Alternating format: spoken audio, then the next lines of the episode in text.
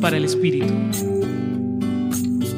El Evangelio de hoy nos presenta una imagen fuerte de Jesús cuando, estando en la sinagoga y ante la mirada atenta de los fariseos que buscaban la manera de acusarlo, sana a un hombre que tenía una mano paralizada.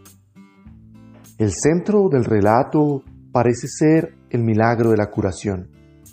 Sin embargo, el gesto de Jesús, de alguna manera retador ante estos hombres de la ley por curar un sábado, nos revela el sentido más hondo del amor de Dios, su misericordia.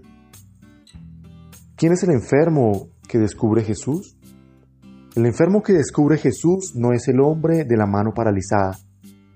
Los enfermos son aquellos hombres duros de corazón, conocedores de la ley, doctos, que se esconden en sus falsas seguridades y se niegan a abrir su corazón, es decir, se niegan a ser misericordiosos con el que sufre y pasa necesidad. ¿Cuánta dureza hay en el corazón de los hombres? El Evangelio nos confronta y nos sana de la parálisis del miedo, del egoísmo y del sinsentido. La invitación de hoy, queridos amigos y queridas amigas, es estar atentos a las necesidades de los hermanos. Somos testigos del tiempo de oportunidad que vivimos. Abramos pues el corazón a las necesidades de quienes nos piden ayuda.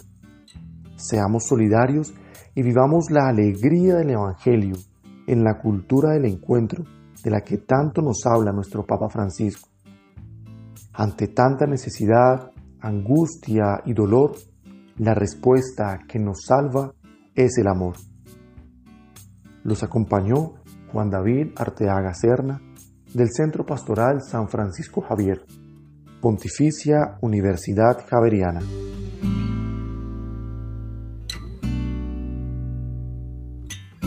Escucha los bálsamos cada día entrando a la página web del Centro Pastoral y a javerianestereo.com.